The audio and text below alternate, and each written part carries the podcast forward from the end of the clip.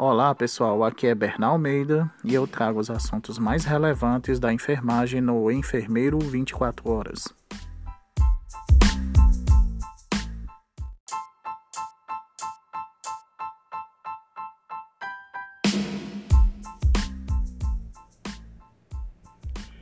Ministro da Saúde pede que pessoas procurem segunda dose contra o Covid-19.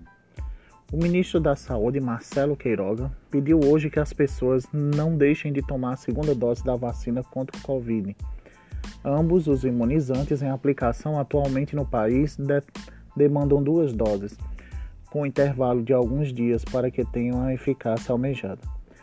Se diz que o Brasil tudo termina em samba, né? Hoje, felizmente, tudo termina em vacina, né? Diz Queiroga.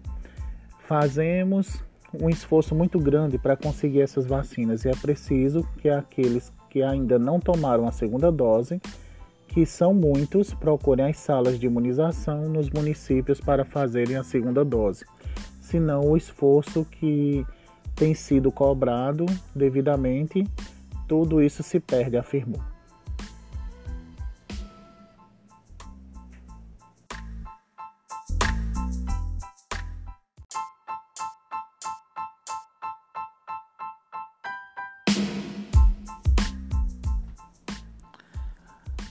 A declaração foi dada no lançamento da campanha nacional de vacinação contra a gripe, para reduzir as infecções pelo vírus da influenza e internações hospitalares, especialmente em meio à pandemia do Covid. Até o momento, o ritmo da vacinação contra o Covid continua lento no Brasil. Dia 11 do 4, apenas uma em cada nove pessoas recebeu a primeira dose do imunizante no país. Isso corresponde a 11% da população. Em números totais, são 23,3 milhões de vacinados. Os dados são do consórcio da empresa da UOL, que faz parte e apura os números com as secretarias estaduais de saúde. A cobertura da segunda dose é ainda menor, cerca de 3,3% da população já terminou de ser vacinada e é, fica em torno de 7 milhões de pessoas. Questionado sobre o cronograma de vacinação contra a Covid-19, o ministro afirmou haver doses estimadas, pois depende da mesma entrega pelos laboratórios. No entanto, disse que para abril estão assegurados 30,5 milhões de doses produzidas pela Fiocruz, que é a Fundação Oswaldo Cruz, e no Instituto Butantan.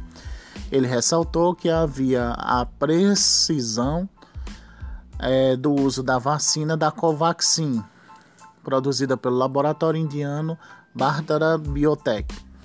Mas o imunizante ainda não recebeu o aval da Anvisa, que é a Agência Nacional de Vigilância Sanitária.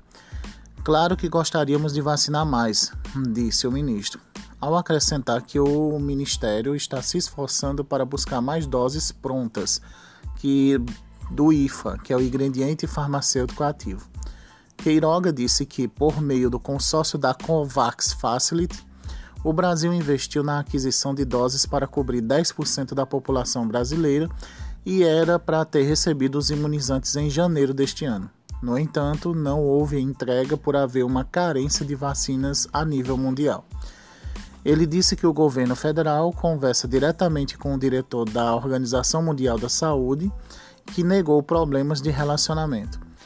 A representante da OPAS, da Organização Pan-Americana da Saúde, Socorro Gross, também participou do evento hoje no Ministério.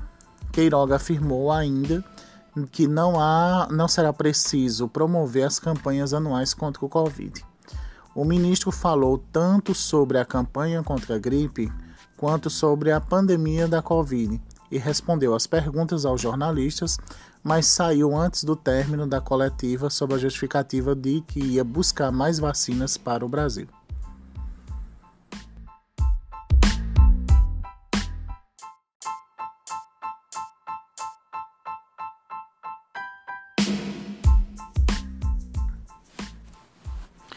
Conselho Nacional de Saúde cobra medidas efetivas para a aquisição de medicamentos do kit intubação.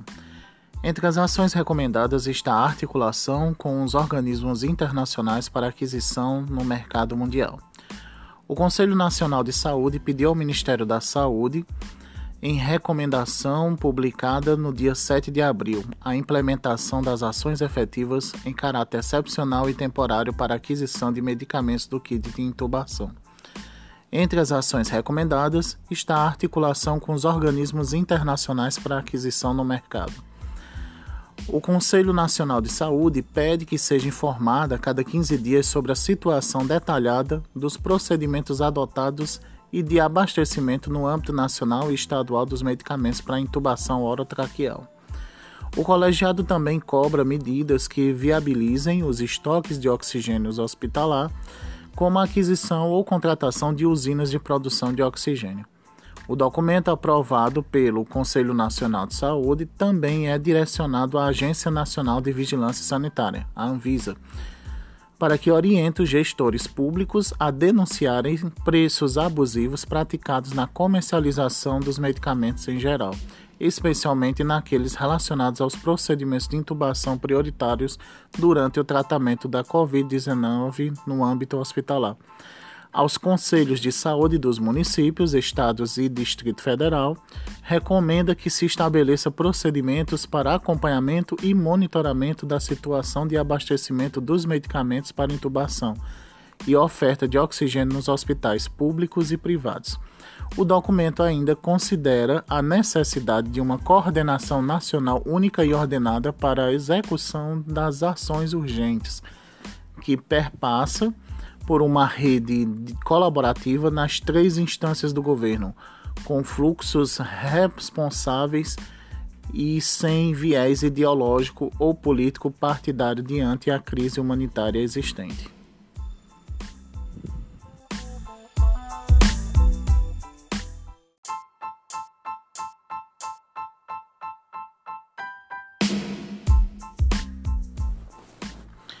O Hospital de Campinas oferece curso gratuito de técnico de enfermagem.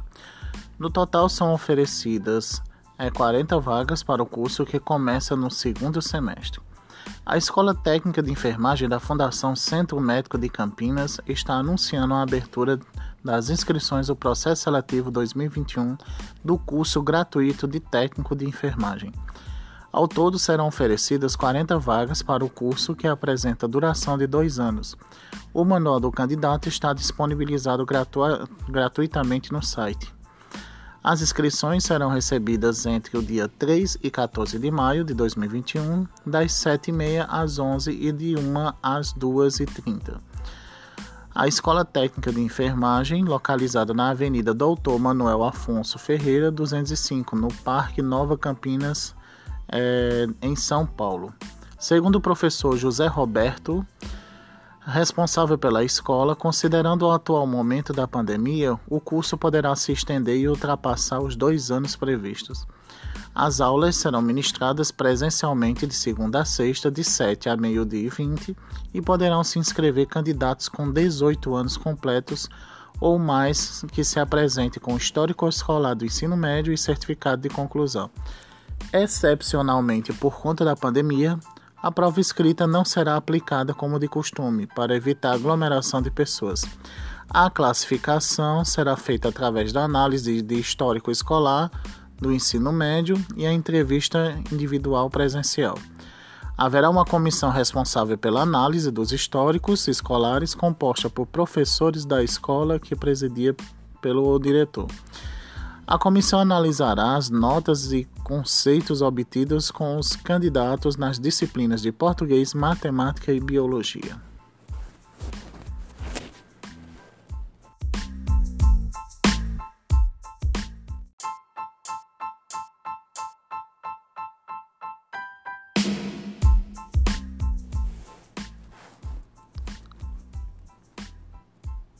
Justiça decide que técnica de enfermagem com Covid-19 não caracteriza acidente de trabalho.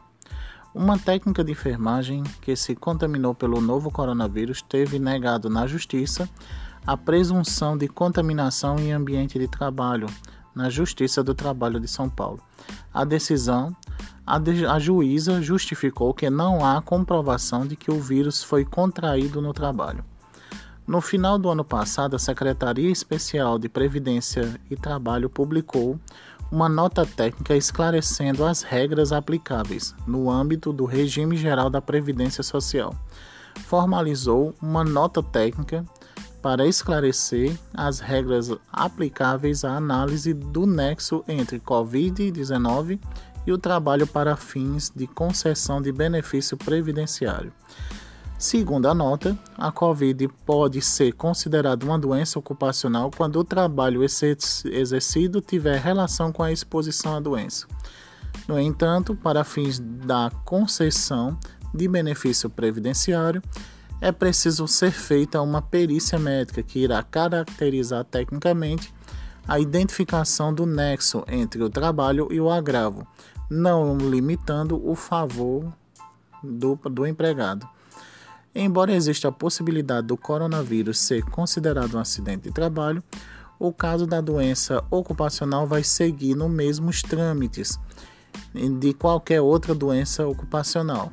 Vai precisar passar por uma perícia médica, vai precisar ser comprovado o nexo de causa, ou seja, que o vírus foi contraído em razão da atividade exercida, o vírus foi contraído naquele momento e que, ao meu ver, quase impossível, afirma Bruna Siqueira, advogada associada responsável pelo núcleo trabalhista do Soto Maior e Naguel Advogados.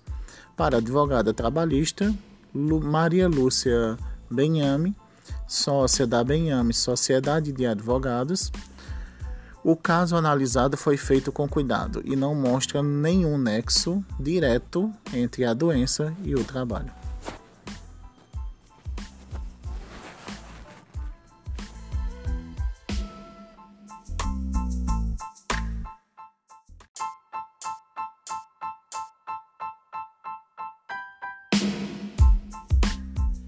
Pessoal, eu agradeço demais a atenção e esse foi o Enfermeiro 24 Horas, apresentado por Bernal Almeida. Um abraço a todos.